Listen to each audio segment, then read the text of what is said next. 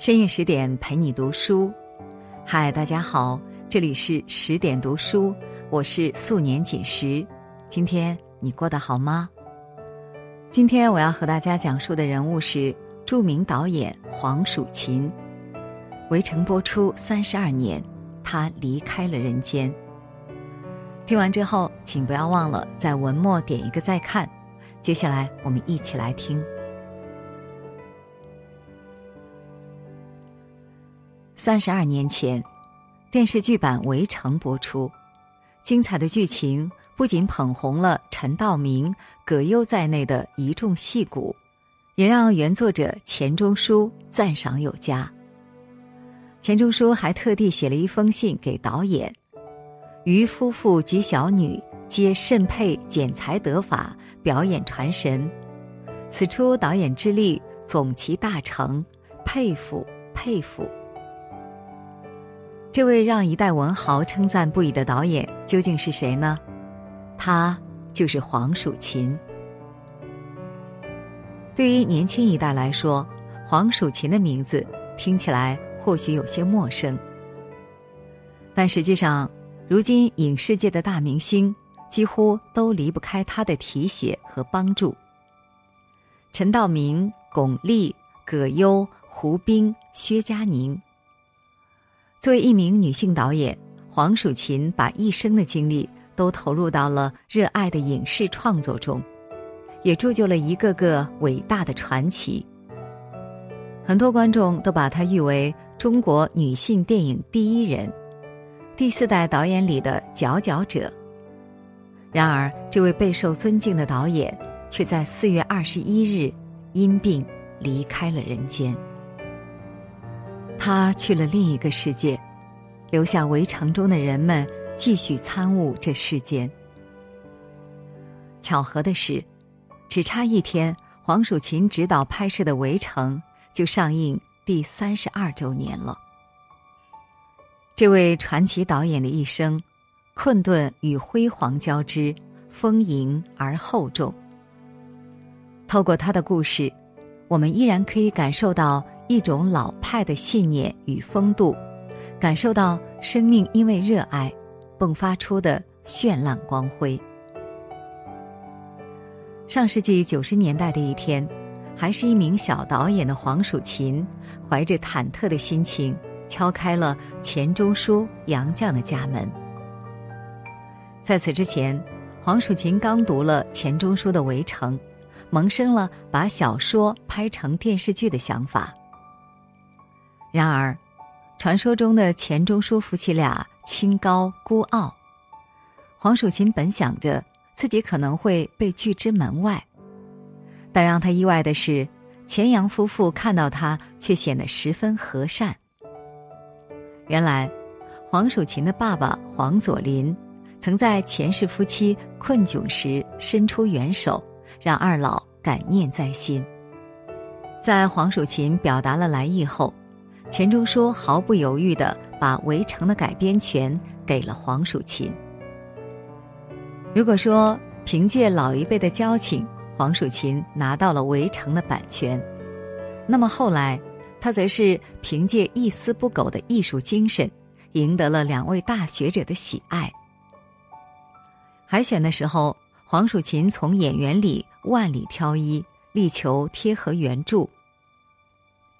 在发现陈道明很适合方鸿渐这个角色的时候，黄蜀芹甚至三顾茅庐，邀请当时还没什么名气的陈道明加入剧组。靠着诚意，黄蜀芹渐渐聚集了一批有实力的演员。可开拍在即，他却因为一次意外腿骨粉碎性骨折。为了不辜负大家的希望。黄蜀芹咬着牙坐轮椅亲自下场指导。当时的拍摄环境很艰苦，黄蜀芹还因为病情恶化接受了高压氧治疗，但他还是克服了重重困难，完成了电视剧的拍摄。钱钟书知道后大为感动，他写了封信慰问黄蜀芹。于夫妇均极挂念。余游觉得是拙作牵累尊体，内疚更深。唯有祝吉人天下早日病除。收信人处，钱钟书把黄蜀芹称为贤侄女，足见对这位晚辈的认可和欣赏。有人说，做导演二十多年，黄蜀芹一直诚恳认真，不轻易被荣誉冲昏头脑，也从不被名利裹挟着向前。拍《青春万岁》的时候，他强调不过度追求技巧，只求还原出青春岁月的单纯和热烈。最后，电影大获成功，也让张敏、邬君梅等人崭露头角。而在演艺传承方面，黄蜀芹也是尽自己所能提点后辈。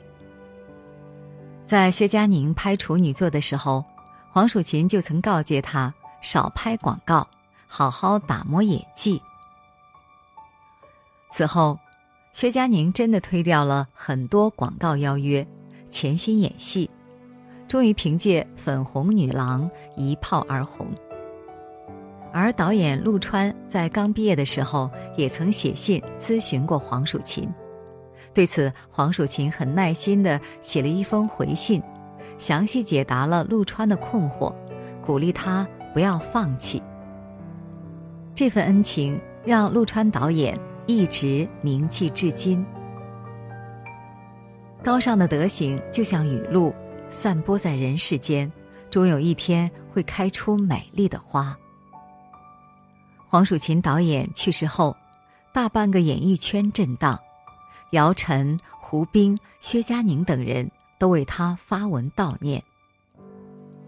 想起罗曼·罗兰说的：“没有伟大的品格，就没有伟大的人，甚至没有伟大的艺术家和伟大的行动者。”有些人虽然老去，但他留下的温暖与闪光，依然在人们心中。永垂不朽。所谓易得利而百善从之，也正是如此。因为出生演艺世家，所以黄蜀芹从小就对导演工作有浓厚的兴趣。但很多人都想不到，作为女性导演第一人，黄蜀芹一直熬到了四十二岁才有当导演的机会。这是为什么呢？原来，因为特殊时期的限制，黄蜀芹毕业后只能拍社教片，毫无施展的空间。他的自述里有句话：“到电影厂十几年了，就是结婚、生孩子、种地。我孩子都上小学了，我还是没有机会在电影机器旁边工作。一个人。”能有几个几十年呐？蛰伏的时光总是漫长，黄蜀芹却从未放弃心中的理想。他常在工作之余陷入沉思，规划未来的拍摄方向。我打定主意要深入人的内心世界，要挖掘出那种民族特有的文化心理，其中有极灿烂的部分。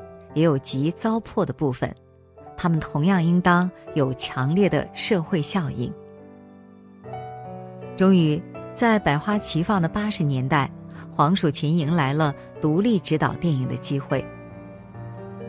当时的电影界还没有女导演的地位，所以很多人都觉得女性电影可能没有市场。面对质疑，黄蜀芹一笑而过。女性电影就是在人们习惯房间坐北朝南的时候，开一扇向东或者向西的窗，这扇窗让我们看见不一样的风景。很快，黄蜀芹交出的作品就把大家惊艳到了。他执导的中国第一部女性主义电影《人鬼情》，被誉为女版《霸王别姬》，上映第二年就拿下了金鸡奖。一九九零年，黄蜀芹执导的《围城》将飞天奖、金熊奖等大奖一举揽入囊中。而一九九四年的《孽债》也收获好评无数，奠定了黄蜀芹在中国电影史上的重要地位。可以说，凭借满腔才情和不惜信念，黄蜀芹开辟了女性导演的先河。知乎上有这样一句话：“格局体现在一个人所追求目标的高度、眼界的广度、思维的深度。”以及这个人身上所体现出的从容大度。成大事者，耐得住煎熬，忍得了质疑。他们深知，把生命的磨练内化为力量，才能打拼出更广阔的天地。一如黄蜀芹，低谷时默默蓄力，机会来临时另辟蹊径。终于厚积薄发，迎来了事业的春天。翻开黄蜀芹的作品表，你会发现时间轴停留在了二零零四年。他留下的最后作品是张恨水小说改编的同名电视剧《啼笑姻缘》。这位才华横溢的导演为什么不继续拍电影了呢？很多人都想不到，他得了阿尔兹海默症，也就是俗称的老年痴呆。我们没法想象，得知噩耗后，黄蜀芹会是怎样的绝望和悲伤。因为患上阿尔兹海默症，也意味着他的记忆将会一点一点被时间蚕食，直至死亡。可事实是。在绝大多数患者都活不过十年的情况下，黄蜀芹却顽强的撑了近二十年。这段时间里，最能让他振奋起来的，莫过于他爱了一生的影视作品。病情尚未恶化的时候，黄蜀芹还会参与一些影视剧的指导工作。虽然后来病情加重。黄蜀芹不得不退出了影视界，但他对导演事业的热爱丝毫不减。二零一三年，巩俐和刘天池拍《归来》的时候，特地造访了黄蜀芹。只见黄导穿了一件粉色的衣服，头发梳得整整齐齐，看起来十分正式。当大家提起电影的时候，他嘴角含笑。混沌的双眼似乎又照进了光。二零一五年，黄蜀芹的语言能力已经退化到一句话只能说三四个字。热爱，却能让我们拥有更多的力量去对抗平庸。一如黄蜀芹，尽管命运的洪流把他推向混沌之地，但他却用自己的信念给平凡的日子。照进了光。黄蜀芹走后，陆川导演献上悼词：“死亡可以拉平人生的不公，将所有的灵魂一并送入无垠的荒野。唯有电影人，可以把对生命的感悟埋葬在作品里，留在身后的世间。”作为中国女性电影第一人。黄蜀芹用一生造就了影视作品的辉煌，而影视作品也反过来成就了她的传奇。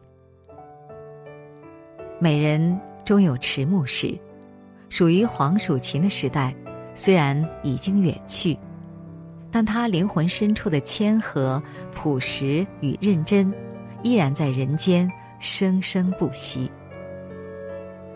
谋人事者。以德立身，成大业者守重格局，无忧无惧者热爱不息。这也是从这位老一辈电影人的身上我们所能学到的。很多时候，我们无法改变命运的安排，但却能修炼出豁达平和的心态，更好的与命运相处。眼中有光的人。终将成为光，心中装满爱的人，才不负人间一趟。点个再看，愿你所拥有的喜乐、悲欢、理想、信念，终将成全你的丰盈人生。